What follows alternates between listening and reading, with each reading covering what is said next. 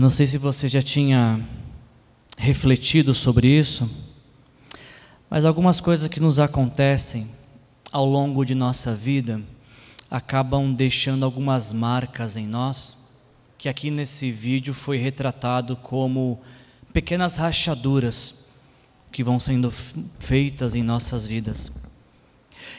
E às vezes, em alguns casos, nós acabamos normalizando algumas dores, alguns sofrimentos que nos racharam, acabamos transformando isso num padrão ah, de comportamento. Ou seja, passamos a reproduzir aquilo que nos machucou. Já tinha pensado nisso? Deixa eu te dar um exemplo. Pense em alguém que nunca teve uma oportunidade da vida, que ninguém nunca abriu uma porta, ninguém nunca o ajudou. Então essa pessoa ela se esforça para obter sucesso, ela se dedica, é, ela conquista tudo e muito com o seu esforço. Tal pessoa passa a ter a tendência de não dar a oportunidade para outros quando tem a chance, porque diz: Eu cheguei sozinho aonde cheguei, tudo que eu conquistei foi com o meu esforço. Então, se eu pude, outras pessoas podem também. Outro exemplo, alguém que ouviu que não servia para nada, começa a fazer uma revolução em sua vida, começa a se dedicar, a, a encarar grandes projetos, ter muito sucesso para provar o seu valor. Mas quando obtém conquistas, passa a desconsiderar pessoas que não têm conquistas dizendo: se não conquistou, é porque não se dedicou o suficiente. Ainda, alguém que está cansado de ouvir que é feio, desajeitado, se joga de cabeça em treinos, faz procedimentos cirúrgicos, consegue ter um corpo definido. Porém, depois disso, começa a desprezar as pessoas que estão fora de um padrão de beleza definido pela pela sociedade. Ao preparar a mensagem desta noite, eu me deparei com uma frase que faz muito sentido dentro daquilo que a gente está conversando nesse mês. Não sei quem é o autor, mas a frase diz o seguinte: Se você não se curar do que te feriu, você vai sangrar em cima das pessoas que não te cortaram. Deixa eu repetir isso. Se você não se curar do que te feriu, você vai acabar sangrando em cima das pessoas que não te cortaram. Apenas quando nós compreendemos o que nos machucou, o que nos feriu, é somente quando a gente entende, consegue visualizar algumas rachaduras em nossas vidas, é que nós temos condições de sermos restaurados. Também quando identificamos aquilo que nos feriu e somos restaurados, temos condições de parar de ferir outros com aquilo que um dia nos machucou. Ao longo desse mês de setembro, eu quero que vocês saibam que está tudo bem não estar bem. Está tudo bem não estar bem. Está tudo bem não saber lidar com algumas circunstâncias e situações da vida, está tudo bem. O que não está bem é guardar isso só para você. É tentar vencer com seu esforço, quando Deus colocou no seu caminho pessoas para te ajudar com aquilo que você não consegue lidar. Essa é a motivação dessa nossa série de mensagens, espiritualidade emocionalmente saudável. É isso que a gente está tentando transmitir através dessa série de mensagens. Ao realizar a série de mensagens Espiritualidade Emocionalmente Saudável, nós queremos aprender juntos. Não é que eu estou ensinando algo que eu sei, eu estou ensinando para vocês, compartilhando que eu quero viver junto com vocês. Quando a gente realiza essa série, a gente quer aprender junto como podemos lidar com as nossas emoções. Não somos imunes às emoções, elas chegam, ok, como é que a gente lidar com elas? Como é que a gente pode governar as nossas emoções e não sermos governados por ela. E o mais importante, como é que a gente pode receber a cura de feridas, para que possamos também curar a outros. Essa série de mensagem ela tem sido também motivada e inspirada por essa campanha Setembro Amarelo, que é uma campanha que é realizada anualmente no mês de setembro para promover e incentivar a vida. Quando a gente realiza esta série de mensagens para tratar de emoções, nós queremos reverberar esse pensamento de que a vida é a melhor escolha, de que vale a pena viver. Nós sabemos que nem sempre é fácil lidar com as emoções. Eu não sei quantos de vocês que me ouvem têm facilidade ou muita dificuldade para lidar com as emoções. Geralmente, pessoas não têm facilidade para lidar com algumas emoções. Então, ao realizar essa série de mensagens, tudo que a gente quer é dizer que nossos braços, como comunidade de discípulos de Jesus, estão abertos e os nossos ouvidos estão à disposição daqueles que precisam só de um abraço e só de um ouvido para poder, quem sabe, sair do ambiente de sofrimento. A gente também está fazendo uso nessa série, fazendo empréstimo do título e do, de alguns, algumas ideias de Peter Escaceiro uh, neste livro que leva o título da nossa série também, Espiritualidade Emocionalmente Saudável, um livro que nos ensina uh, como que emoções fragilizadas atrapalham a nossa espiritualidade da mesma forma como que uma espiritualidade sadia traz cura para o nosso coração. O Peter Escaseiro ele foi muito feliz no, na capa do livro e no exemplo que guia todo o livro. Ele fala que as nossas emoções são como um grande iceberg. E na maioria das vezes a gente olha só para o nosso comportamento, que é o que está acima da superfície da água, e tenta identificar a, as nossas emoções através dos nossos comportamentos. Mas o que Peter Escaseiro trabalha no livro, o que a gente está trabalhando nessa, nessa série de mensagens, é que para realmente compreendermos as nossas emoções, não podemos ficar na superfície do comportamento. Precisamos mergulhar mais fundo em nosso coração para entender quais são as motivações que estão lá no mais profundo do nosso ser. Porque uma vez compreendendo as nossas motivações, seremos mais eficazes na, na, trata, na tratativa ah, das nossas emoções, do nosso coração. O convite, tanto do livro quanto da série, é que possamos fazer uma reflexão profunda daquilo que nos aflige, colocar isso diante de Deus, receber cura de Deus e poder também curar outros, ajudar outros a encontrarem cura. No vídeo que a gente viu agora na abertura, ah, ele termina mostrando duas coisas especiais. A primeira delas, e isso eu queria que você levasse, se você puder anotar, anote isso, por favor. A primeira coisa que o vídeo fala e que a, a mensagem de hoje vai trabalhar, para não falar a série como um todo, é que o amor de Jesus tem poder para curar toda e qualquer ferida que nos rachou. Deixa eu repetir isso. O amor de Jesus tem poder para curar toda e qualquer ferida que nos machucou, que nos rachou. Uma mensagem, tanto também do vídeo quanto dessa série de mensagem, é que, uma vez curados por Jesus, nós temos condições de levar essa cura para outras pessoas que estão quebradas. E toda essa nossa confiança está baseada em promessas de Jesus. Nós estamos confiantes de que podemos ser curados e podemos levar a cura de Jesus a outro, porque Jesus nos promete isso. Ele disse certa vez: Venham a mim todos os que estão cansados sobrecarregados, e eu os aliviarei. Isso é promessa de Jesus.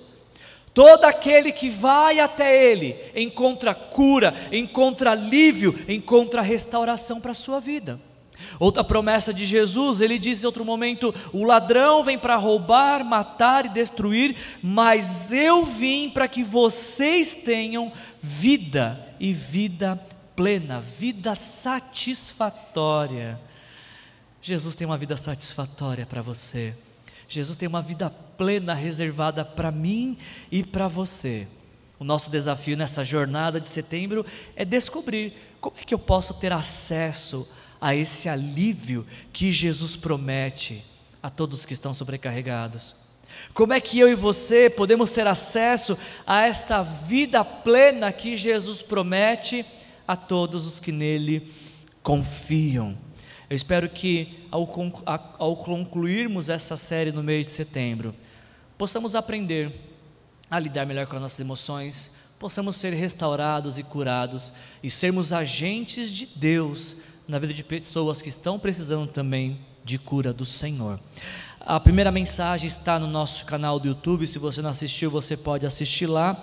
Hoje a gente está na segunda mensagem dessa série e o título dessa segunda mensagem é Retroceda para avançar.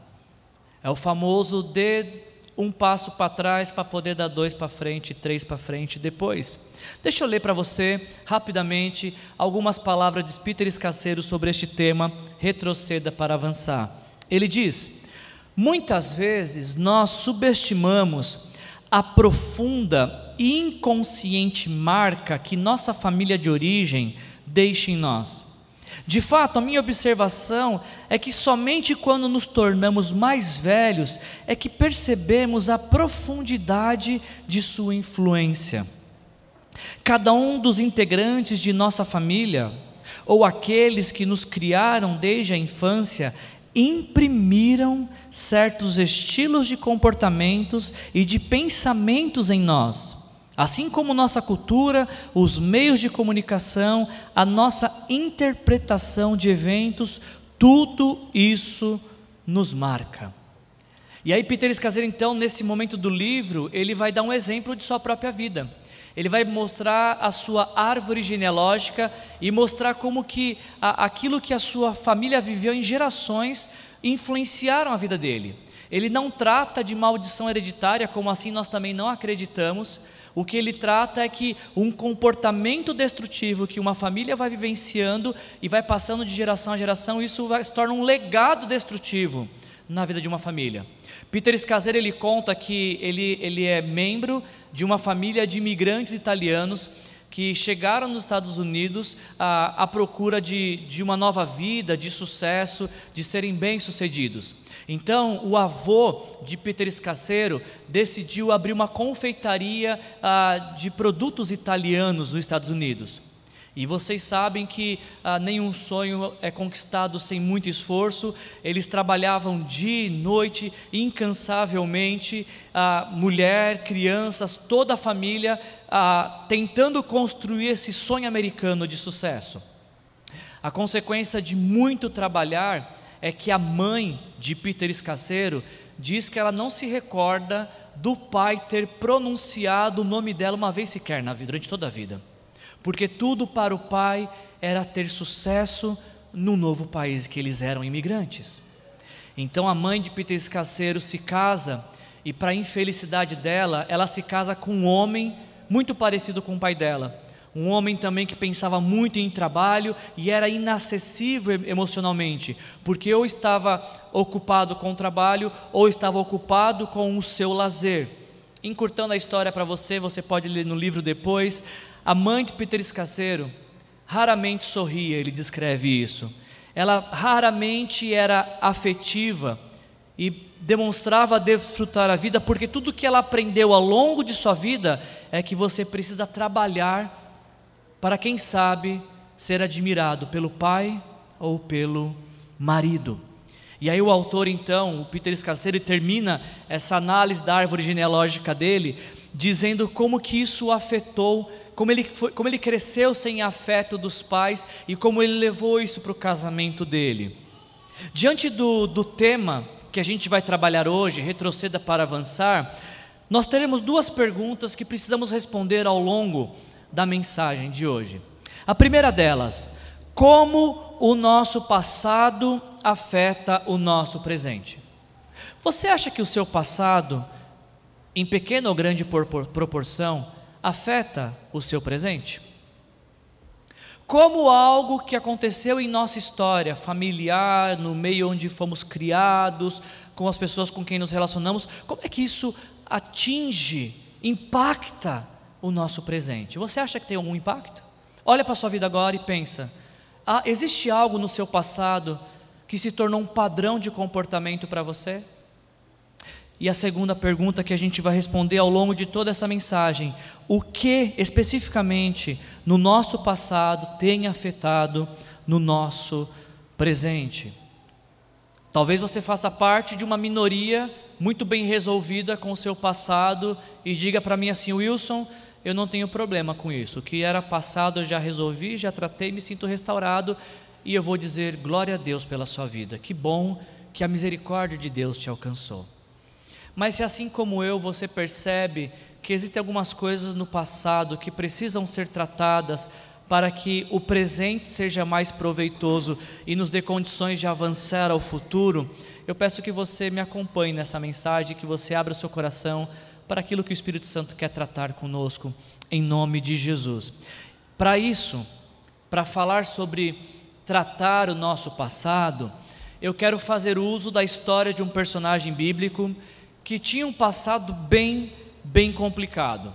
Se você acha que a sua família é complicada, eu quero te convidar a conhecer a família desse camarada aqui. Alguém que teve muita complicação familiar, que teve problemas talvez parecidos com os nossos, mas esse homem, no final de sua vida, ele consegue, no, no último terço de sua vida, melhor dizendo, ele consegue receber cura de Deus. Deus trata a vida dele. E eu me alegro em ser o portador dessa mensagem, porque se Deus fez isso na vida deste homem, Ele pode fazer isso em qualquer vida, inclusive a minha, inclusive a sua. Por favor, abra sua Bíblia no primeiro livro da Bíblia, livro de Gênesis. A gente vai caminhar lá para as últimas páginas de Gênesis. Eu queria que você me acompanhasse na leitura de Gênesis capítulo 50. A gente vai ler uh, do versículo 15 até o versículo 24. Gênesis 50, de 15 a 24. Com muita atenção, ouça o que o Espírito Santo diz nessa noite através da palavra, em nome de Jesus. Vendo os irmãos de José que seu pai havia morrido, disseram: E se José tiver rancor contra nós? E resolver retribuir todo o mal que lhe causamos. Então mandaram um recado a José, dizendo: Antes de morrer, teu pai nos ordenou que disséssemos o seguinte: Peço-lhe que perdoe os erros e pecados dos seus irmãos, que o trataram com tanta maldade. Agora, pois, perdoa os pecados dos servos do Deus do teu pai quando recebeu o recado, José chorou. Depois vieram seus irmãos, prostraram-se diante dele e disseram: Aqui estamos, somos teus servos, somos teus escravos. José, porém, lhes disse: Não tenham medo. Estaria eu no lugar de Deus? Vocês planejaram mal contra mim, mas Deus o tornou em bem para que hoje fosse preservada a vida de muitos. Por isso, não tenham medo, eu sustentarei vocês e seus filhos. E assim os tranquilizou e lhes falou amavelmente. Até aqui.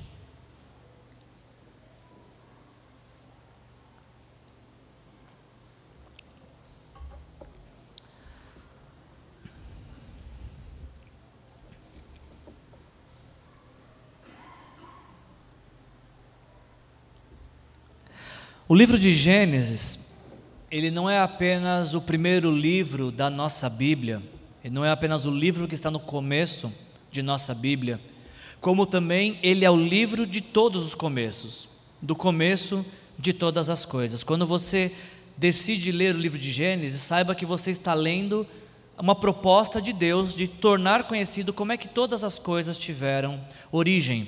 Do capítulo 1 e o capítulo 2, a gente vai ver a origem da criação. Capítulo 3, a gente vai encontrar a origem do pecado.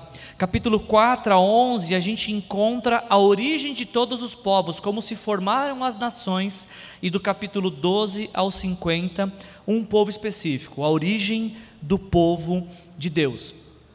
Embora o livro de Gênesis tenha cinco personagens principais, deixa eu ver se eu acertei na conta: Adão, Noé, Abraão, Isaac e Jacó, embora a, a história de Gênesis esteja tem esses personagens como pilares, porque com eles Deus fez uma aliança, nós não podemos descartar José como personagem principal, porque o autor de Gênesis, ele dedica 13 dos 50 capítulos só para falar de José. Quase que um quarto do livro é dedicado só para falar de José. Eu não sei você, mas acho que quando um quarto é para falar de uma pessoa só, essa pessoa tem um pouco de, de relevância e importância.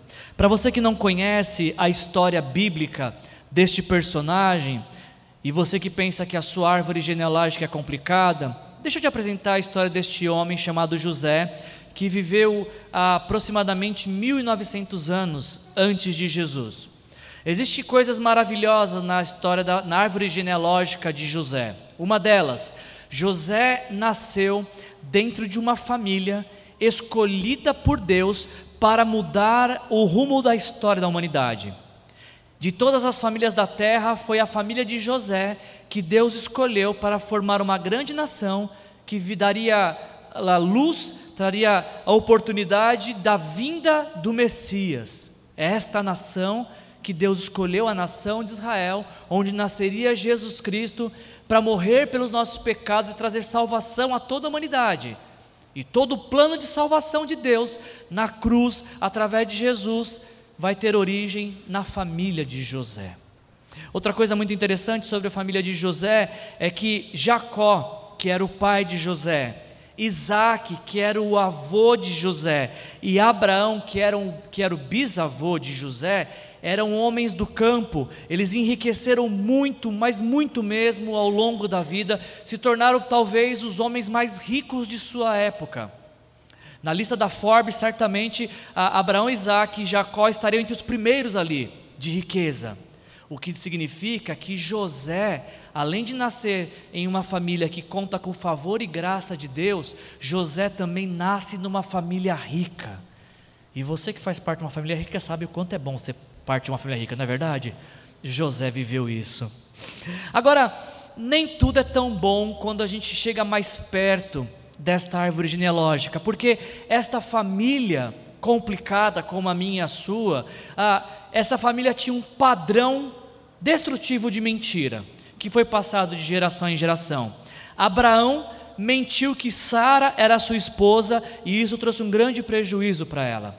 Depois Isaac mentiu que Rebeca era sua esposa e quase aconteceu o mesmo mal a Rebeca que aconteceu a Sara. Jacó mentiu inúmeras vezes, tanto para o seu pai quanto para o seu sogro. Os filhos de Jacó mentiram para o seu pai, dizendo que José estava morto. Um padrão de mentira que passou de geração para geração. Uma prática pecaminosa que foi passando, foi normalizada e passada de geração em geração. Na família de José, mentir não era errado, mentir era normal. Outra coisa interessante a gente observar de um padrão destrutivo na família de José é que a família de José também transmitiu um padrão pecaminoso de favoritismo ao longo dos anos. Abraão tinha como filho favorito Isaac e por isso ele descarta Ismael. Isaac tinha como filho favorito Esaú, e por isso ele descarta Jacó. Jacó tem como filho favorito José, e depois que José é tido como morto, ele tem como filho favorito Benjamim, e despreza todos os outros filhos. A gente vê que essa família é uma família disfuncional, porque os parentes não conseguem viver juntos, eles precisam viver separados uns dos outros, porque se viver junto é pé de guerra. Isaac e Ismael, que são filhos de, de Abraão, precisam viver afastados uns do outro. Jacó e Esaú, que são filhos de Isaac, precisam viver separados um do outro. José ficou separado de seus irmãos por dez longos anos. E se todo esse padrão destrutivo familiar não fosse pesado o suficiente, a, a Bíblia nos conta que quando José tinha 17 anos, ele teve uma experiência com Deus. Ele teve uma visão, um sonho, uma promessa de Deus para a vida dele. E nessa promessa, Deus diz a José que José seria o membro mais importante de sua família.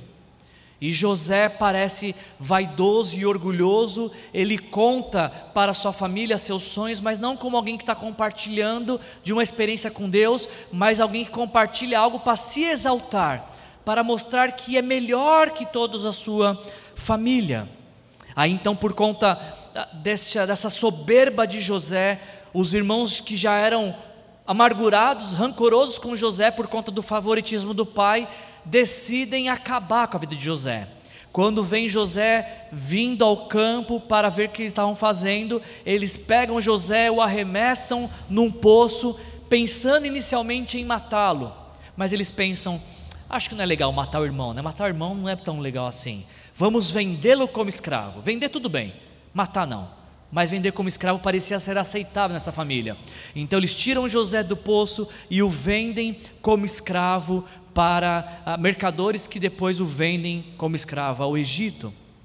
Tenta imaginar, a gente está falando de, de rachaduras que a história promove em nossas vidas.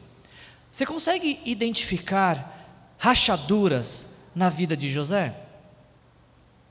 Olha para essa história, olha para essa vida desse jovem de 17 anos e imagina o que deve ter sido ser ah, maltratado pelos seus irmãos, arremessado num poço. E quando ele achava que talvez isso era o pior que poderia lhe acontecer, pensa as marcas que ficaram em sua vida quando ele descobre que os seus irmãos o estão vendendo como escravo. Como é que foi para esse jovem de 17 anos chegar em um país que ele não conhecia a cultura, ele não conhecia a língua, ele era um estranho e todos eram estranhos para ele? E talvez a parte mais traumática, a maior de todas as rachaduras, para alguém que nunca pegou numa enxada o filho, o queridinho do papai, como é que seria trabalhar e trabalhar arduamente, da noite para o dia, como um escravo. José trabalha por 10 anos na casa de um homem chamado Potifar, só que a Bíblia nos diz que tudo, absolutamente tudo que José fazia, Deus o abençoava.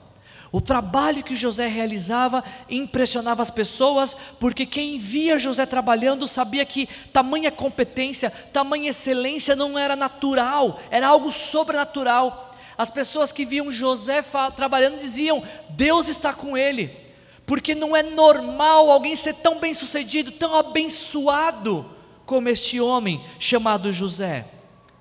Aos olhos de todos os seus chefes, aos olhos de todos ao seu redor, José era um homem que contava com o favor e com a graça de Deus.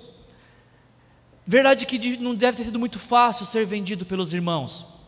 É verdade que deve ter sido uma grande rachadura ah, ser trabalhar como escravo para quem nunca trabalhou mas certamente talvez foi um pouco mais um caminho se abriu para trabalhar com essas emoções quando José percebe que apesar do sofrimento, Deus está com ele.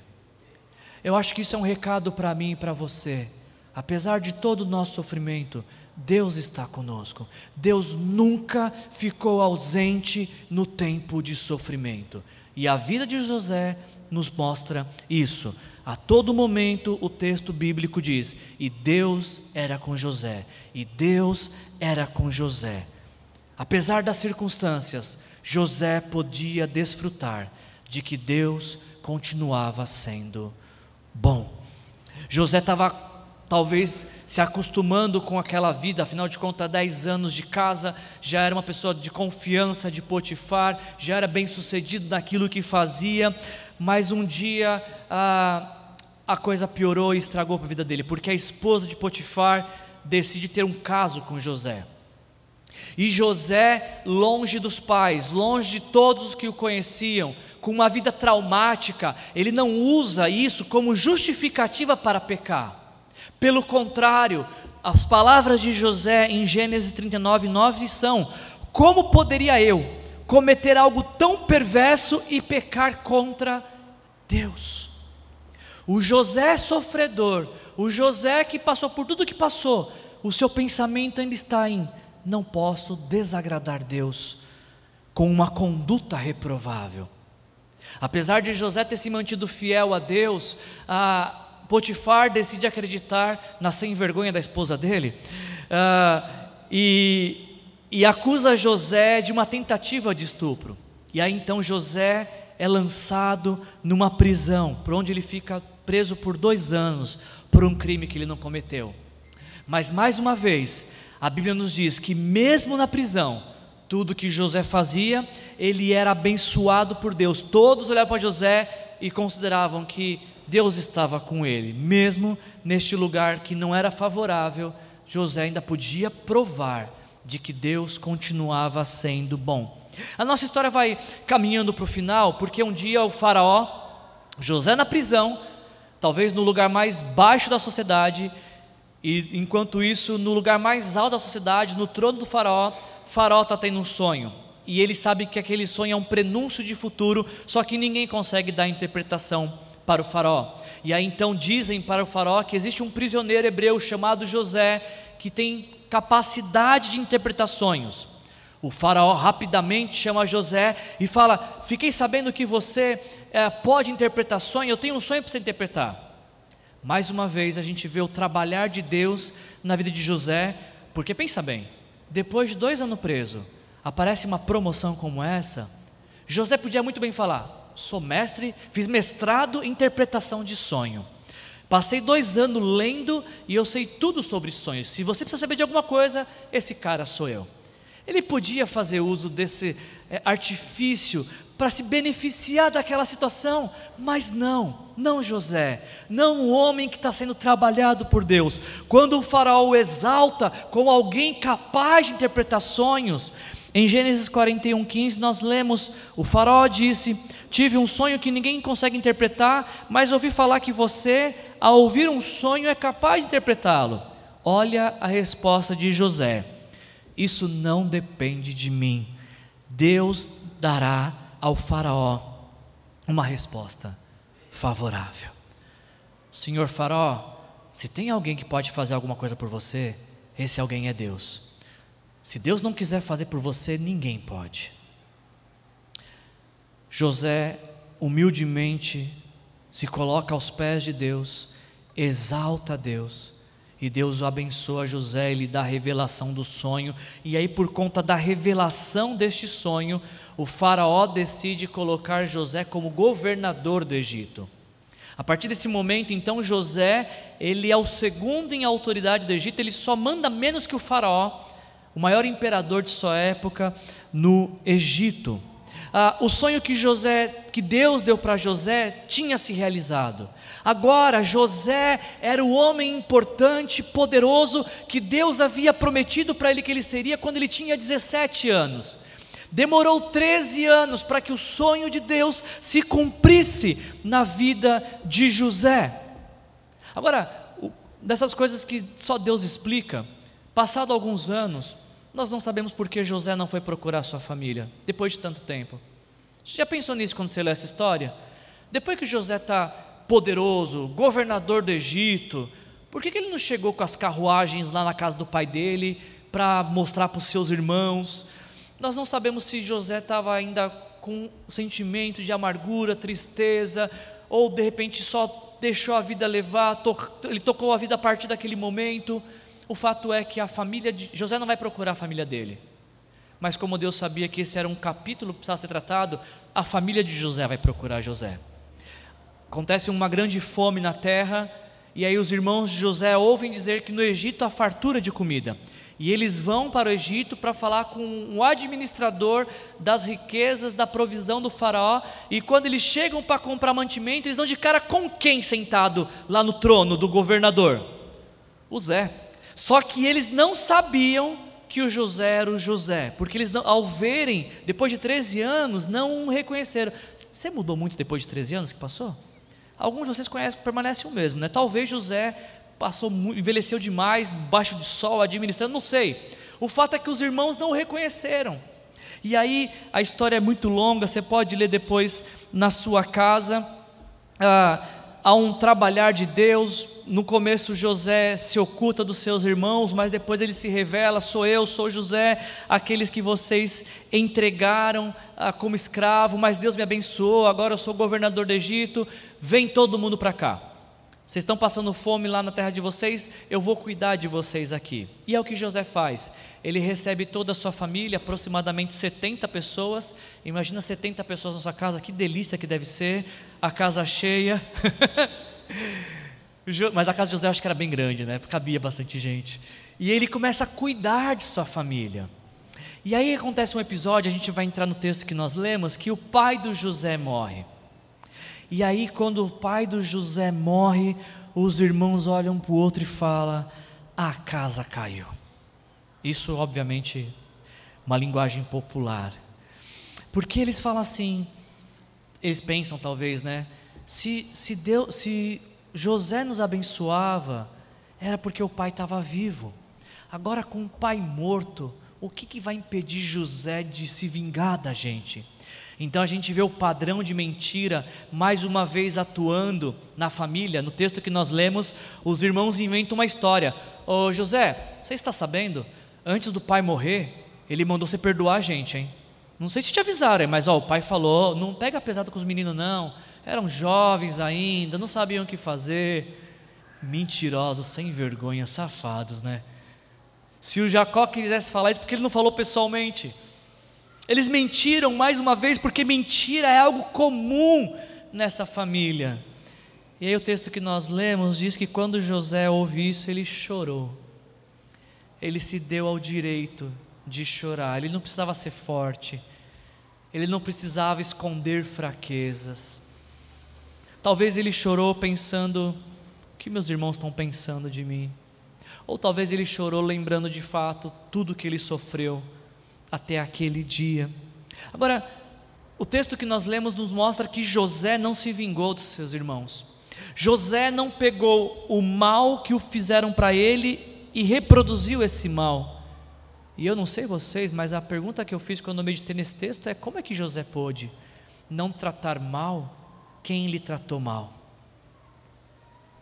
Como é que José consegue não fazer mal quando tem a oportunidade de se vingar? A grande pergunta quando a gente lê nesse texto é: como é que José conseguiu se desintoxicar do rancor, da mágoa, dos traumas familiares? E ao invés de maltratar sua família, ser uma fonte de bênção para as próximas gerações. É o que eu queria ver rapidamente com você nesse texto. E a primeira resposta que eu encontro para isso, como José conseguiu, me parece que José tinha um grande senso da justiça de Deus. Ele mesmo diz isso. Quando seus irmãos falam: Olha, não trata mal a gente, o pai falou para você não nos tratar mal, somos seus escravos. José fala: Gente, vocês não têm por que ter medo, vocês acham que eu estou no lugar de Deus? José tem plena convicção de que sobre toda a terra e sobre todos os céus há um único juiz que reina de forma poderosa e gloriosa, e a ele cabe o juízo de todas as coisas. José não precisa fazer justiça, se vingar, pagar o mal com o mal, porque existe um Deus que é justo. José não precisa ser o juiz de sua própria vida, de ser o executor de justiça de sua própria vida, porque José também sabe que ele é pecador e a justiça de um homem pecador é uma justiça pecaminosa, é uma justiça vingativa. Eu acho que o grande problema de quando, quando nós ficamos magoados com alguém, quando alguém nos fere, é que nós queremos que a pessoa que nos machucou sinta o quanto nos, ela nos feriu que ela entenda qual é o tamanho da ferida que ela abriu em nós. Nós identificamos rapidamente uma pessoa magoada com rancor, porque ela diz as seguintes frases: Ele ou ela não tinha o direito de fazer isso comigo. Eu não merecia passar por isso. Como você pode fazer isso comigo? Isso quando a gente não se martiriza, pega um outro caminho e começa a se martirizar, dizendo: Bom, se eu fui maltratado, então talvez eu merecia isso mesmo. Porque se uma pessoa é capaz de fazer o que fizeram comigo, é porque eu mereço isso, porque eu sou um lixo de ser humano. Quando eu estava preparando a mensagem essa semana, eu me deparei com uma, uma, um romance americano, pelo que eu pesquisei, é um dos romances mais vendidos nos Estados Unidos. E o tema do, do livro é Grandes Expectativas, de Charles Dickens. E esse livro conta a história de uma mulher chamada Miss Havisham, que é uma mulher que, quando jovem, estava se para se casar, ela chega na igreja minutos antes do casamento, mas ela recebe uma carta de que o noivo não iria comparecer, de que o noivo tinha desistido do casamento. Então, rapidamente, a Miss Havisham, ela paralisa o relógio naquele exato momento. E ela, por toda a sua vida, fica com o vestido de noiva. Os anos passam, os relógios da casa dela estão parados naquele exato minuto que ela recebe a carta. O vestido já amarelo com o passar dos anos, e ela tenta com isso viver aquela vida até aquele minuto antes da dor que ela sofreu, até aquele minuto antes do trauma que ela sofreu. Eu fico pensando quantas vezes nós não vivemos esse mesmo episódio, como algumas vezes nós paramos no tempo no dia do sofrimento. Já se passaram anos, mas algumas dores parecem ser tão profundas, parecem marcar, nos que é uma rachadura tão grande, que a gente parece estar vivendo aquilo como se foi ontem. É como se nós também tivéssemos parado o relógio para continuar sofrendo vez após vez aquele sofrimento. Nossa vida parou naquele dia do sofrimento, da dor que nos machucaram. Por vezes, quando alguém nos magoa e nós não perdoamos, nós fazemos a mesma coisa, paramos no tempo porque ficamos presos à ofensa e ao ofensor. Quando a gente não trata uma mágoa, nós nos acorrentamos a um passado de dor, sofrimento e solidão que nos impede de seguir adiante. É por isso que eu gosto muito da frase do filósofo Soren Kierkegaard, quando ele diz: "A vida só pode ser compreendida olhando-se para trás, pelo retrovisor. Mas ela só pode ser, perdão, deixa eu falar de novo. A vida só pode ser compreendida olhando-se para trás mas só pode ser vivida olhando-se para frente. Só você sabe, só eu sei aquilo que nos fez sofrer. Só eu e você sabemos o tamanho da nossa dor e a gente não pode julgar a dor do outro e dizer: isso não é nada, isso é bobagem, supera. Não façam isso. Só quem sofre sabe o quanto a dor lhe faz sofrer. E eu não quero, ao dizer isso, menosprezar a dor de ninguém. O que eu estou tentando dizer é que a vida que Deus tem preparado para você lá na frente, ela é uma vida muito melhor do que o passado de dor e sofrimento ao qual talvez a sua vida parou. A vida que Deus tem preparado para você, a vida plena, a vida satisfatória de Jesus, com a cura de Deus na sua vida, você tem muito mais para viver daqui para frente. O passado vai continuar lá, continua, faz parte da história, mas ele é só um lugar de referência para aprendermos. É como a gente compreende nossa vida, mas a vida é para viver daqui para frente, não daqui para trás. De certa forma, parece que os, o José sabia disso. Os irmãos dele estão presos no dia que fizeram mal para José. E todo mundo que faz mal para alguém acha que um dia vão fazer esse mesmo mal com eles. Mas José parece que está olhando a vida dele para frente. Ele tem a sua história no seu retrovisor, mas ele está olhando sua vida para frente. Ele não quer ficar preso a um passado de dor. Ele quer viver tudo aquilo que Deus tem preparado para ele daqui para frente. Uma outra, um outro, ah, uma outra pessoa chamada Jorge Santana diz: quem não pode aprender com o passado está condenado a repeti-lo. Se José fizesse mal para os irmãos que lhe fizeram mal, ele ia estar só reproduzindo o mal que lhe fizeram. E que diferença então ele teria dos seus irmãos se ele tratasse mal quem ele tratou mal? José entende que Deus tem uma vida para ele muito melhor do que o gosto que a vingança pode proporcionar.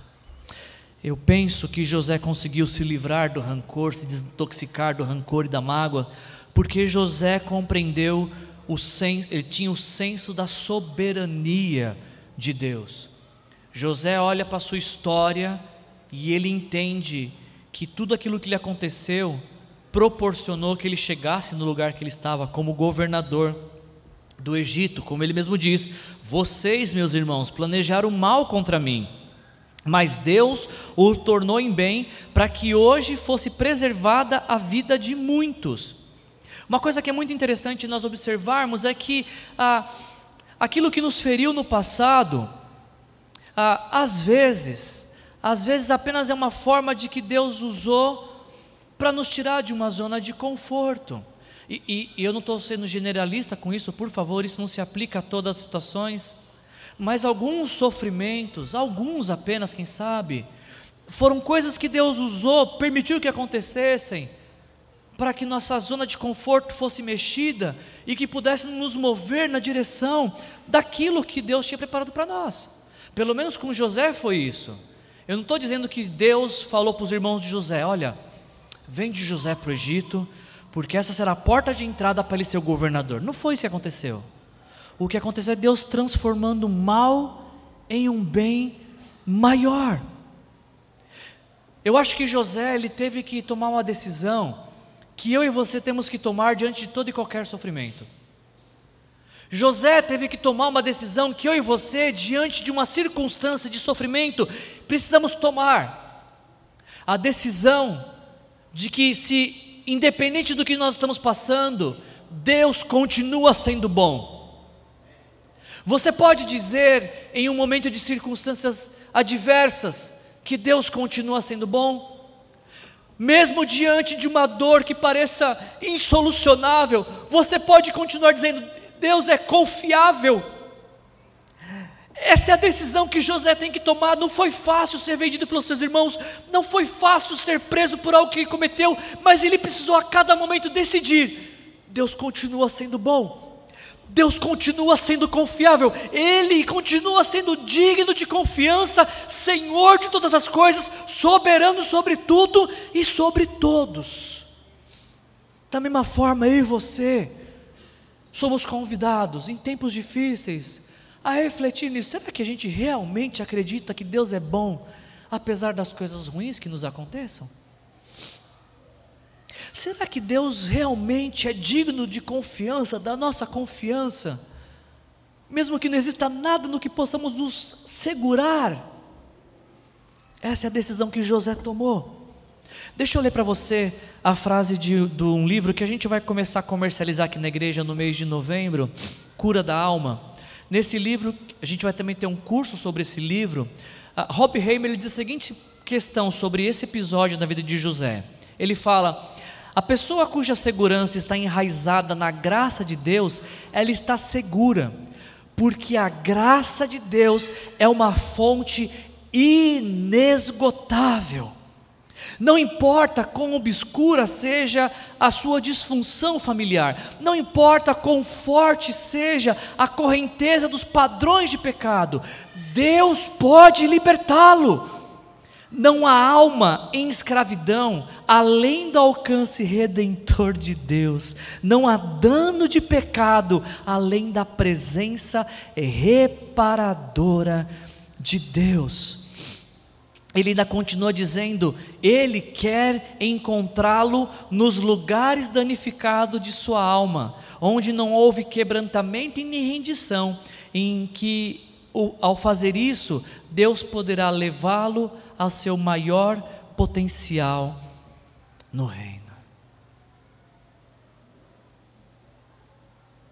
Quando eu e você compreendemos, não perdemos de vista de que Deus é soberano, apesar do, do momento em que a gente não compreende. Essa simples esperança de que Deus está no controle de todas as coisas começa a produzir cura em nosso coração. O Rob Hammer ele, ele, ele analisou essa mesma história de José e ele continua dizendo essas palavras. Todos esses anos de escravidão, falando sobre José, de prisão, todos esses anos de esquecimento, todos esses anos sobre o favor de Deus, realizaram algo no coração de José que ninguém notou, ninguém exceto Deus. O homem inquebrável tornou-se quebrado. O homem que ganhou o seu senso de valor por causa da sua superioridade tornou-se humilde. O homem que baseava sua identidade na comparação e no favoritismo era agora um homem que tinha sua identidade enraizada no favor imerecido de Deus. Sua alma havia sido profundamente curada e agora ele estava pronto para o destino que Deus havia traçado para ele desde o início. Eu não estou dizendo que o que você sofreu, você sofreu para fazer um bem maior. Não estou dizendo isso. O que eu estou dizendo é que Deus pode pegar o que te fez sofrer, te curar, te restaurar, para que com a cura de Deus você possa curar outras pessoas que estão sofrendo. E por fim, caminhando para o final da nossa mensagem, José me parece ter conseguido se libertar, da se desintoxicou do rancor e da mágoa, porque ele tinha um grande senso do poder de cura de Deus. O texto que nós lemos diz que José se dirige para os seus irmãos, pela segunda vez ele fala: Não tenham medo. E quando você fala para uma pessoa duas vezes, não tem medo, acho que a pessoa está com muito medo. Não tenha medo, eu sustentarei vocês e seus filhos. E assim tranquilizou e lhes falou amavelmente. Duas coisas que a gente encontra nesse texto aqui que me mostram que José experimentou da cura restauradora de Deus em seu coração. Primeiro, ele se dispõe a sustentar os homens que o venderam como escravo. Ninguém que guarda mágoa e rancor tem tamanho ato de generosidade e benevolência. Só é possível ser generoso nesta proporção alguém que experimenta de cura de Deus anteriormente, que se livrou das amarras do rancor e da mágoa. Outra demonstração para mim de que José se desintoxicou da raiva, do rancor, da mágoa, é que ele fala amavelmente com os homens que o venderam como escravo. Sabe, você pode às vezes conseguir disfarçar a sua cara, você pode até mesmo produzir frases que são bem polidas, mas você não consegue disfarçar a tonalidade da sua voz. Só é possível falar amavelmente se de fato há amor em seu coração. Se José é capaz de falar amavelmente com seus irmãos, imagino que ele só pode fazer isso porque ele experimentou de um amor que trouxe cura e restauração para todas as rachaduras da sua alma e do seu coração. E com isso, então, eu concluo a nossa mensagem de hoje porque essa é a hora que a gente para de falar de José para falar de mim e de você. Eu não sei como é o seu histórico familiar. Eu sei como é o meu histórico familiar. Eu cresci numa família onde não havia afetos também por parte de pai e mãe. Tem uma história que me marcou muito. Eu sempre gostei muito de jogar bola quando criança porque meu pai sempre foi, foi jogador de futebol e, e era um craque de bola. Então eu pensava que se eu fosse um bom jogador de futebol, meu pai ia gostar mais de mim. E aí então eu entrei em escolinha de futebol para tentar aprender a jogar bola. E uma coisa que me marcou é que quando eu olhava para o parque bancada, eu vi o pai de todos os meus amigos, mas meu pai não estava lá, nem meu pai nem minha mãe. E aí eu tinha dois problemas. O primeiro é que eu não desenvolvi habilidade para o futebol, não, não era um craque, não desenvolvi talento. E sempre que eu olhava para a arquibancada, não tinha lá nem meu pai e nem minha mãe para torcer por mim. E só preparando a mensagem é que eu me dei conta de que eu sou tão sedento por aprovação, porque esse episódio ainda é uma marca no meu passado que eu preciso tratar. Parece que a todo momento eu estou olhando para a arquibancada da minha vida para ver quem realmente torce por mim, quem gosta de mim, quem vibra junto com o meu sucesso, quem se alegra com a minha alegria. Isso é uma droga destrutiva da qual eu quero me libertar. E é por isso que eu estou falando aqui publicamente sobre isso. Eu não quero mais viver dependendo de aprovação de ninguém. Se vier é ótimo, como é bom você ser bem-quisto, ser admirado, mas eu não posso mais depender disso como combustível para a vida. Eu não posso mais que meu olhar esteja numa arquibancada de uma vida, porque meu olho tem que estar em Jesus, o autor e consumador da minha fé. Meu olho tem que estar naquele que vai me levar daqui até a eternidade. A minha família não foi uma família perfeita. E talvez eu leve muitas dessas coisas para a família que hoje constitui. E que Deus e peço a Deus que todos os dias que tenha misericórdia me ajude a ser um pai melhor. Hoje eu já tratei meu relacionamento com meu pai, eu amo meu pai, sinto falta de não poder estar perto do meu pai porque moramos em cidades diferentes, mas tem essa marca no meu passado que eu preciso de cura de Deus e eu peço oração de vocês. Agora, o que essa mensagem me faz pensar é que, apesar de eu ter várias coisas no meu passado familiar que eu preciso tratar, existe algo que eu não posso perder de vista, e eu queria que com isso você também ficasse com essa mensagem, porque o apóstolo Paulo fala em Efésios capítulo 2, versículos 19: Vocês, os, os leitores de Paulo, não são estrangeiros e forasteiros, vocês são concidadãos do povo santo e membros da família de Deus. Pode ser que a sua família não foi a melhor família. Pode ser que algo aconteceu no seu lar que te marcou e você tem carregado essa marca por anos, mas existe uma família que é perfeita, a família que você é chamado para participar, que é a família de Deus. E esta família as portas dessa família se abriram para você quando Jesus morreu em seu lugar. O sangue de Jesus derramado na cruz pelos nossos pecados nos abre o convite, as portas para fazermos parte da família de Deus. Que é uma família onde não há disfunção que é uma família que onde tudo que há é cura, é alegria, é restauração, é vida plena. Pode ser que a sua família não foi a melhor família e nenhuma família é perfeita, mas existe uma família perfeita a qual somos chamados a participar, que é a família de Deus. E a gente só pode entrar nessa família quando a gente entrega a nossa vida para Jesus e recebe Jesus como nosso Senhor e Salvador. O autor vai dizer a mesma coisa, Peter Escaseiro vai dizer que as boas novas do cristianismo são que a sua família biológica de origem não determina o seu futuro. Não é a sua história de abandono que determina o seu futuro não é a sua história de escassez que determina o seu futuro, não é a sua história de sofrimento que determina o seu futuro, não é a sua história de falta de incentivo, de perspectiva, de elogio que determina o seu futuro. Quem determina o seu futuro é Deus, o teu Criador.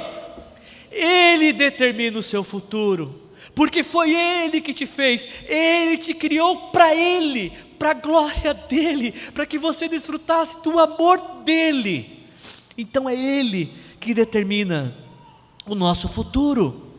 A linguagem mais significativa no Novo Testamento para tornar-se um cristão é adoção na família de Deus. É um começo radical, diz, diz Peter Escaceiro. Quando colocamos nossa fé em Cristo, somos renascidos novamente pelo poder do Espírito Santo na família de Jesus. Somos transferidos das trevas para o reino da luz. Eu não sei se você alguma vez já teve essa oportunidade de entregar a sua vida para Jesus, de dizer: Jesus, eu quero entrar na sua família. Você pode fazer isso com uma simples oração. Aí onde você está, no seu lugar, dizer isso para Jesus: Jesus, me faz parte da sua família. Eu abro mão do meu pecado, me arrependo dos meus pecados, para receber o teu perdão e entrar em sua família. Mas se você de repente já fez essa oração de entrega, se Jesus Cristo é o teu Senhor, é o teu Salvador, o que, que você acha desta noite? Colocar diante, nomear diante de Deus o que está te fazendo sofrer. De repente, nomear diante de Deus o que você identificou na sua história como um padrão destrutivo, que precisa ter fim em você, que precisa ter fim hoje. Foi o que aconteceu com José. A gente viu que ele vinha de um padrão destrutivo de favoritismo, de mentiras, de brigas, mas chegou uma hora que ele falou: e isso termina em mim, termina na minha vida. A partir de mim, tudo o que acontecerá na minha família será de bênçãos de Deus. Eu serei canal de bênçãos de Deus para a minha vida, para a minha família e para a história dos meus. Se você tomar essa decisão hoje, de dar fim ao sofrimento que te fez sofrer, de nomear esse sofrimento, pedindo cura de Deus, saiba que Deus vai usar a sua vida para mudar a vida de outros. Com a cura que Deus te curar, Ele vai curar outros também. Feche os olhos, vamos orar. Pai, em nome de Jesus, Senhor, obrigado por esta noite, obrigado, Senhor, por esta mensagem, Senhor. Eu sei, Pai, que anos vividos com dor, sofrimento, com rachaduras, talvez não se resolvam em uma noite, Senhor. Talvez o Senhor faça um milagre e pessoas saíram daqui libertas. Glória a Deus por isso. Mas talvez para outros, quem sabe será apenas o início de uma jornada de cura, Senhor. O que eu sei, Senhor, é quando a gente é colocado diante de uma mensagem tão confrontativa como essa, Pai, nós não podemos sair daqui sem ao menos pensar, Senhor, o que o Senhor quer tratar em nossas vidas. Talvez pela primeira vez ou mais uma vez estamos sendo chamados a perdoar quem nos magoou, a liberar graça e cura sobre quem nos feriu, mesmo que essa pessoa não nos tenha pedido perdão, Senhor. Mas isso não é algo que a gente consegue fazer com a nossa força, Senhor, não é natural nosso isso só poderemos fazer se o Espírito Santo nos capacitar. Por isso, Espírito Santo de Deus, tudo aquilo que nos fez sofrer, toda a dor que a gente carregou ao longo dos anos, Senhor, todas as achaduras, Pai, que estão no nosso coração, traga a cura do Senhor para nossas vidas hoje, Senhor. Nos ajuda, Deus, a sermos restaurados, renovados pelo poder que há no nome de Jesus Cristo. Nos ajuda, Senhor, a experimentar do teu favor e graça. E assim como José, Pai, mesmo no ambiente de dor e sofrimento, conseguir ver o Senhor em tudo. Não perder de vista que o Senhor continua sendo bom, que o Senhor continua sendo confiável. Nos ajuda, Pai, a fazer bem para quem nos fez mal, Senhor. Porque essa lição que nós temos quando a gente olha para a cruz, a cruz é a declaração de que a gente fez mal para o Senhor e o Senhor nos fez bem ao enviar Jesus para morrer em nosso lugar. Nos ajuda, Pai, por favor, a não sermos mais a voz do sofrimento, Pai, nos ajuda a ser a voz da restauração, Pai. Nos ajuda a levar cura do Senhor onde quer que a gente vá, Pai. É isso que eu te peço em nome de Jesus, amém. Se você precisa que alguém ore com você, Talvez a gente não tenha as respostas que você precisa, mas a gente tem um braço para te abraçar e um ouvido para te ouvir. Ocupa uma dessas primeiras cadeiras, a gente vai ter o maior prazer de orar com você. Se você precisa também entregar sua vida para Jesus, você quer fazer parte da família de Deus, aproveita essa oportunidade que Deus está te dando hoje. Que a graça do nosso Senhor Jesus Cristo, o amor do nosso Deus o Pai e a comunhão com o Espírito Santo nos restaure, nos renove nos conceda uma espiritualidade emocionalmente saudável, em nome de Jesus. Sejam cheios do Espírito Santo. Jesus abençoe sua vida.